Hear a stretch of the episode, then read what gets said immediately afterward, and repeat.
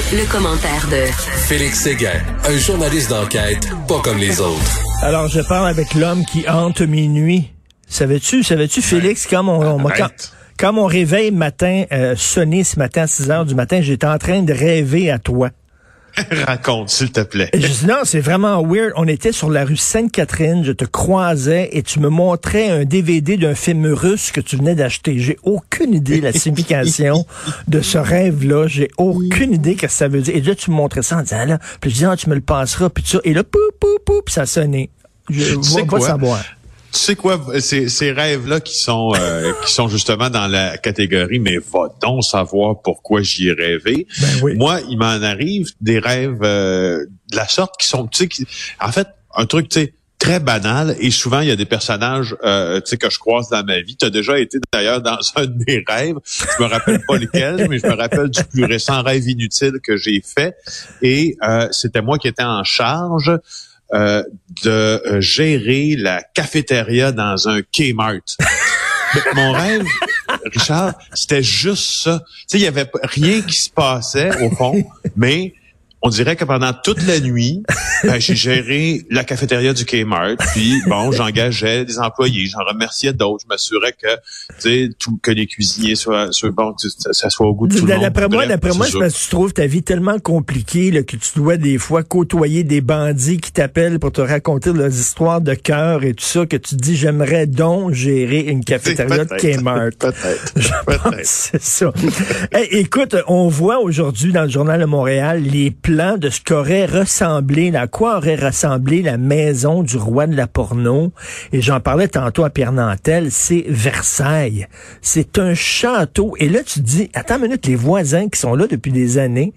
Et là, tu as le roi de la porno qui, premièrement, qui, qui, qui arrive à côté de chez vous, t'es pas très, très content, mais qui te construit une affaire de même. Oui, oui, puis c'est, c'est, c'est, euh, on s'entend que je, comprends, je comprends bien l'argent qui a été investi dans cette maison-là sur les plans d'architecte et etc. Euh, c'est Versailles version Brossard là.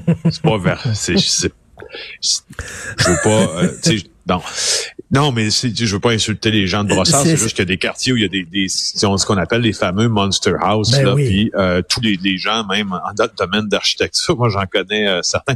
Parle à Pierre Thibault, tu demandes du nom ce qu'il pense de ces maisons-là à, à, Brossard, où sont très très grosses, puis elle copie des styles en vénitien, puis elle copie des styles californiens, tout ça, avec une réussite, euh, je te dirais, plus ou moins mitigée. Alors oui. souvent des matériaux, souvent des matériaux un petit peu cheapettes, là.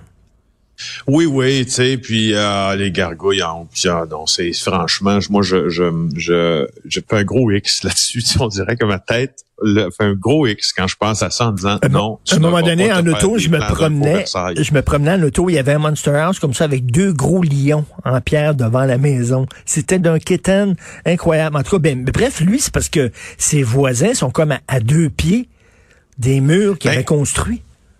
Ben c'est ça, euh, effectivement, tu sais. Euh, puis là, j'ai, j'ai pas encore trouvé, euh, j'ai pas encore trouvé vraiment le, le, le plan, exact de la maison. Je cherchais ce matin, puis je cherchais les dimensions exactes du terrain par rapport à la proximité des voisins. Mais je pense que quoi qu'il en soit, Laurent Lavoie dans le journal de Montréal ce matin fait un portrait de la situation qui est assez juste. Il interviewe entre autres Robert de Minico.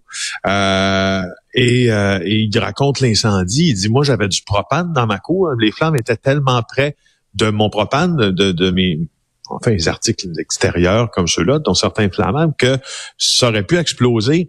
Alors, euh, les, les, les, clôtures sont très près les unes des autres. on se rappelle, c'est un incendie criminel et euh, on se rappelle que l'arrondissement a été très permissif envers euh, euh Monsieur Antoun et selon les voisins qui sont interviewés par mon mon collègue, certains affirment que euh, on a mis la ville a mis en danger la vie des enfants, des voisins, de l'épouse de monsieur parce qu'ils ont octroyé euh, une, permis, un permis pour bâtir trop près, à deux pouces de la maison d'autre. Alors, tu sais, c'est un, un peu le, C'est un peu le, ben problème. Non, non, mais c'est ça. Quand le feu a pris, tout le système électrique, les autres, ils ont, ils ont, plus d'électricité, tout ça, parce que les fils, ils ont passé. Et là, est-ce qu'on on est en train de, d'explorer la, euh, en disant que c'est peut-être des militants anti-porno qui auraient mis le feu? Là? On ne sait pas. Là, mais ouais, ben, j'ai vérifié ce matin très tôt. Il n'y avait pas d'avancée dans euh, l'enquête. Officiellement, en tout cas, puis hier soir, on, on, on m'indiquait là que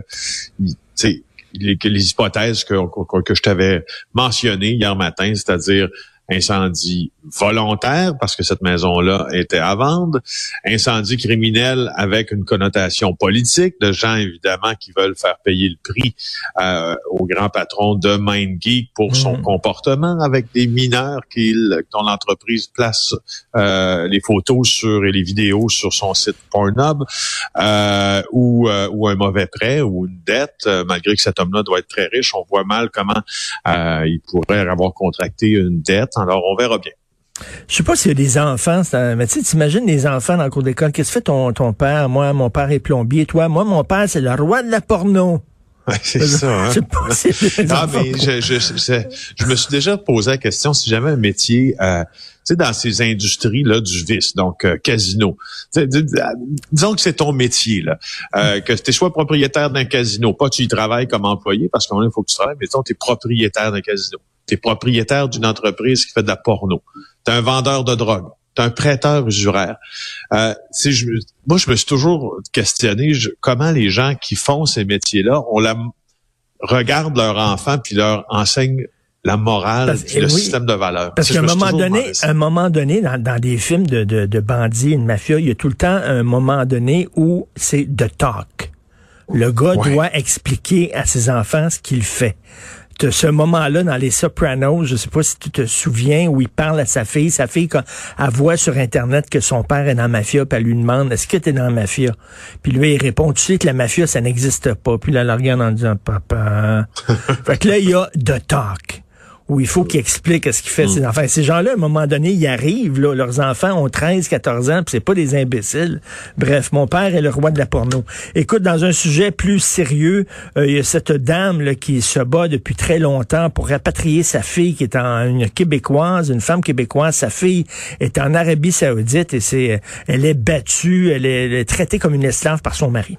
Oui, c'est mon collègue Harold Gagné qui a fait le suivi sur cette histoire que euh, moi j'ai toujours trouvé de la plus haute importance, la mère de Nathalie Morin, Joanne Durocher, là, qui se bat pour que euh, sa femme soit sa fille plutôt soit rapatriée et les enfants de sa fille aussi rapatriés. Euh, là maintenant, c'est Amnesty International et leur avocat qui euh, qui, s'en mêlent, le Conseil canadien des femmes musulmanes, certains politiciens aussi, mais euh, somme toute la situation est au point mort. On rappelle que euh, euh, Madame Morin là, ben elle est prise en Arabie Saoudite. Ça fait déjà là euh, avait 17 ans quand elle est tombée enceinte euh, de son mari qui était ici, mais son mari a dû être expulsé du pays. Il n'était pas un véritable réfugié politique. Alors, elle est allée vivre en Arabie saoudite avec lui en 2005. Ça s'est détérioré. Son mari s'avère un homme violent. Elle se fait frapper hmm. deux ou trois, quatre fois par jour. Et là, euh, elle a pu revenir au Québec seule, pas avec les enfants, pour la dernière fois en 2006. Puis ensuite, jamais on ne l'a laissé partir, ce qui nous fait se rendre compte euh, de, de ce dossier, ben, enfin, de ce problème inextricable euh, de l'Arabie saoudite avec le traitement des femmes. Euh, je, je disais, je les mettrai là, sur Twitter. Vas-y, Richard. Mais non, mais tu sais, les, les, les, militants woke qui disent qu'ici, c'est un patriarcat, je m'excuse, vous voulez savoir c'est quoi un régime patriarcal, vraiment patriarcal? L'Arabie saoudite. Oui, ben non, mais tu as absolument raison. Euh, écoute, en, clair, là, euh, le, droit des femmes n'existe presque pas en Arabie saoudite. Il y a euh, beaucoup des lois politiques puis des lois publiques qui laissent la vie des femmes saoudiennes entre les mains de celui qu'on appelle leur gardien. C'est soit le mari, le père ou le fils de la femme, elles sont soumises à ce contrôle-là, à ce contrôle qui est très, très pernicieux dans la vie de tous les jours. tout à fait. Elle peut même pas, je pense, communiquer avec sa mère. Hein. Sa mère n'a pas de nouvelles. Est-ce qu'elle communique avec elle par courriel, par téléphone? Je crois pas. Sa mère en a pas de nouvelles présentement. Je vais te dire, entre autres, je vais te dire, entre autres, comment c'est restrictif et qui peut expliquer pourquoi elle n'a pas de nouvelles. Tu sais que il y a eu des avancées récemment en Arabie Saoudite. Euh, en 2017, exemple, le ministère de l'Éducation a annoncé que euh, les écoles pour les filles allaient commencer des cours d'éducation physique. Avant, il n'y en avait pas. Mais il faut que ça soit conforme quand même à la charia. Euh, il y a certains métiers qui sont interdits pour les femmes.